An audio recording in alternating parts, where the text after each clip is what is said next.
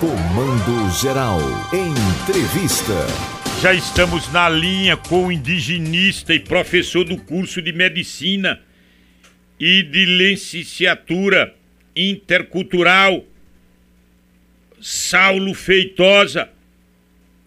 Professor, muito bom dia. Uma vitória para o povo originário, ou povos originários. Uma vitória para a população indígena o STF invalidou a tese do marco temporal. Muita comemoração nas terras indígenas, nas comunidades indígenas. O senhor comemorou muito também, professor? Bom dia. Bom dia, bom dia a você, bom dia a todos os ouvintes. Sim, foi uma festa, está sendo ainda uma comemoração muito grande. No final de semana, muitos povos passaram ainda a festejar. É uma luta muito antiga, né, de, dos povos indígenas aqui no Brasil.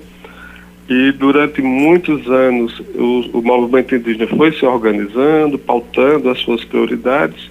E a demarcação de terra indígena é uma prioridade desde o tempo da colonização, quando essas terras foram invadidas. Né? Então, realmente foi uma conquista grande.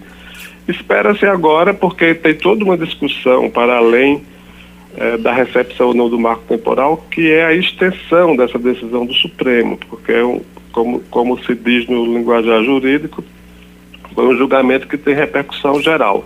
Você vai se, é um, esse julgamento partiu de uma única terra localizada no estado de Santa Catarina, que, de, que é a terra do povo Choclen, que estava sendo disputada. Então essa, a decisão foi sobre essa terra, mas deve se estender para as outras terras mas essa, essa discussão, que se chama modulação do voto, ainda vai, deve acontecer essa semana, na próxima sessão do Congresso. E há muita expectativa em relação a isso também. Agora, professor, é, escute, é, por quê? Por que, que o agro, por que, que os ruralistas. Ora, não já se, não já se explora tanto.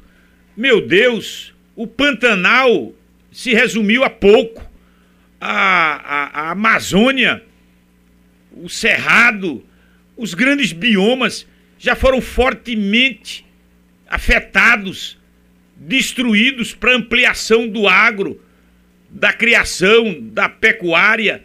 Por que ainda explorar mais? Por que ainda desmatar mais? Por que ainda invadir mais? Por que, que a gente ainda tem, tem essa, essa insana uh, uh, vontade de, de, de querer mais, mais, mais, mais. E um outro questionamento que eu faço para o senhor, que isso é mais da, da área ruralista. Para que tanta terra para pouco indígena? Eu queria que o senhor fizesse esse contraponto. A população indígena, ela foi re, reduzida. Para que tanta terra para uma população menor?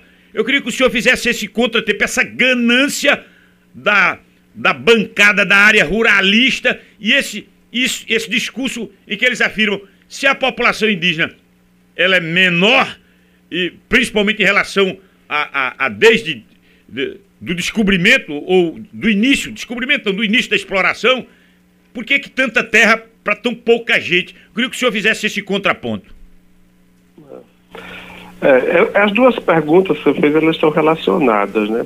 Na verdade, a gente, eh, se a gente for olhar a quantidade de, de latifundiários que detêm né, vastas extensões de terras, inclusive na região amazônica, a gente poderia fazer o, o inverso, né? Olha aí. Olha. A, é, a pergunta é inversa, porque se você considera Hoje, o censo de 2022 atualizou a população indígena do Brasil, que tem mais de 1 milhão e 600 mil. Né? Quer dizer, ela está em processo de crescimento muito importante.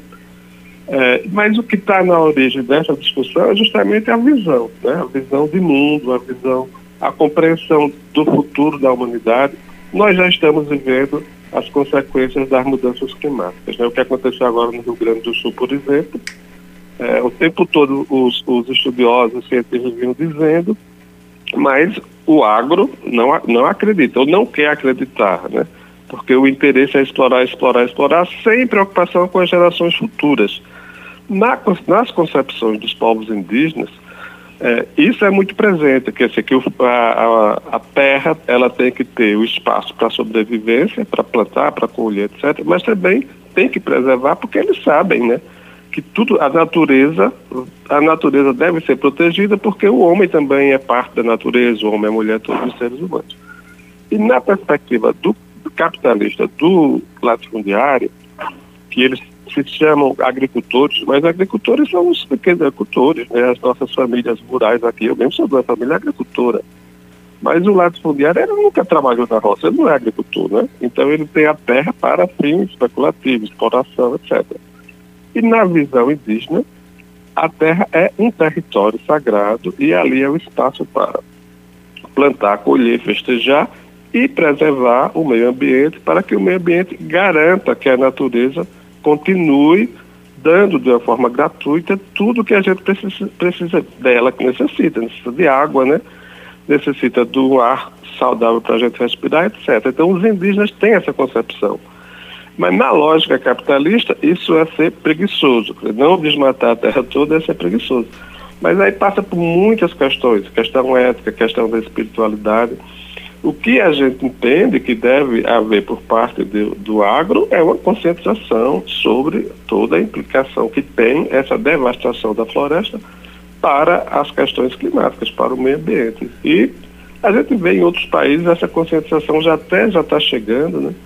nesse setor também, agrícola, mas no Brasil ainda é muito difícil e a lógica deles é a lógica da, do início da colonização, explorar, explorar, explorar, concentrar terra né, e exportar a produção. Não é nem para alimentar nós aqui no Brasil, né? É Professor, para fora.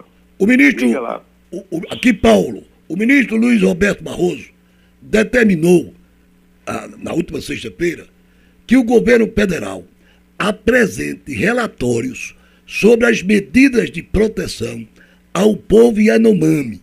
A decisão ocorre após a articulação dos povos indígenas do Brasil apontar ao STF que órgãos federais estariam descumprindo determinação da Suprema Corte. E eu vejo aqui imagens de garimpeiros amarrando crianças indígenas. Isso, infelizmente, ainda acontece, professor. Infelizmente, essas denúncias foram feitas pela Associação Rutucara, que representa o povo Yanomami. Ainda ontem à noite eu fiz contato com o Dário Copenal, que é da presidência dessa associação.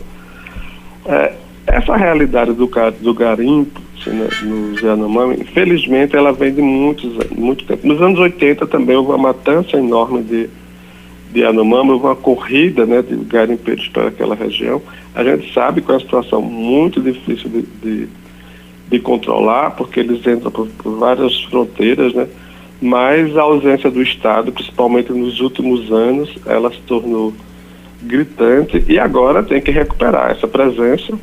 E isso acontece sim, os garimpeiros continuam lá, eles entram de, de todas as formas e correndo riscos mesmo de serem presos, né? Infelizmente é essa lógica mesma, né, de correr atrás para explorar para encontrar formas diferenciadas de fazer a, a garimpagem, né? Mas a gente espera que realmente é, o Estado brasileiro se torne cada vez mais presente e que essa prática de garimpo ela vá sendo abolida de uma vez por todas naquele território. Eu quero lhe agradecer pela entrevista. A luta continua e não é uma luta de povo indígena apenas, mas uma luta de quem enxerga nessa, nessa causa uma verdade. Inclusive, nós que somos brasileiros, não somos. Se bem, professor, eu sempre digo que nós somos uma mistura mesmo. Nós somos um povo muito, muito miscigenado nesse, nesse cruzamento aí indígena, negro, branco. E, e, é uma luta daqueles que entendem a verdade nessa luta dos povos originários. O senhor trouxe luz e contribuição para esse debate. Muito obrigado, viu, professor? Muito obrigado a você. E eu quero só destacar que as terras indígenas não são propriedade dos indígenas, são propriedades da União Federal. Os indígenas não podem vender, não podem alienar. Então, proteger a terra indígena é proteger o patrimônio é, do é país e é garantir a floresta em pé.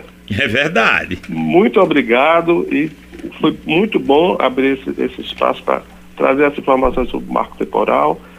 E parabéns à Rádio Cultura. Eu escuto sempre o programa de vocês, gosto das entrevistas e Continue assim, sempre trazendo boas informações.